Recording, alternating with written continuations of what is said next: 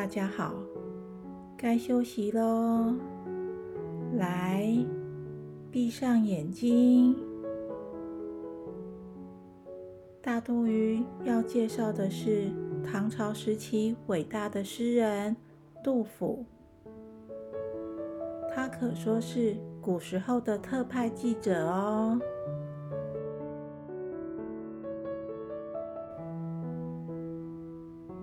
杜甫，字子美，字号少陵野老，出生在一个名门世家。杜甫小时候十分调皮贪玩，但他很聪明。七岁时，在爷爷的教导下，就能独立完成一首诗了。后来，杜甫奋发苦读，为了能写出好诗歌。他私下里的习作能装满一个麻布袋。杜甫成名后，在他诗中提到“读书破万卷，下笔如有神”，这一句话就是他表达在文学创作的体会。杜甫也希望和祖先一样有一番成就，但他没有马上参加考试。而是选择到处旅游。就这样过了好多年四处旅行的生活后，杜甫终于决定去考试当官。第一次他并没顺利考上，也开始了杜甫充满挑战与困苦的人生。考试失败的杜甫，最后只当了一个没有影响力的小小官员。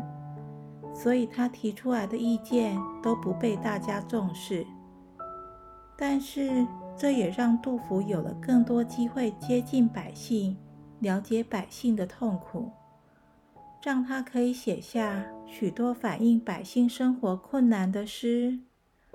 可是，杜甫透过写诗反映百姓生活困苦的方式，不但没受到重视。反而让他一再被贬官。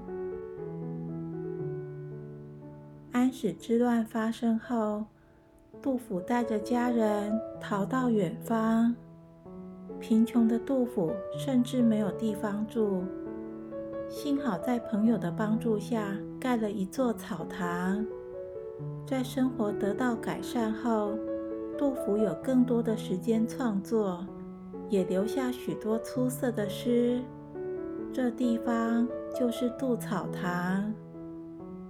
杜甫的一生中，虽然没有当上什么大官，生活也过得很辛苦，但也因为这样的经历，让他可以过得像记者一样，记录当时社会的样貌，也更能贴近百姓的日常生活。杜甫的诗。大多是描写沉重的社会现况。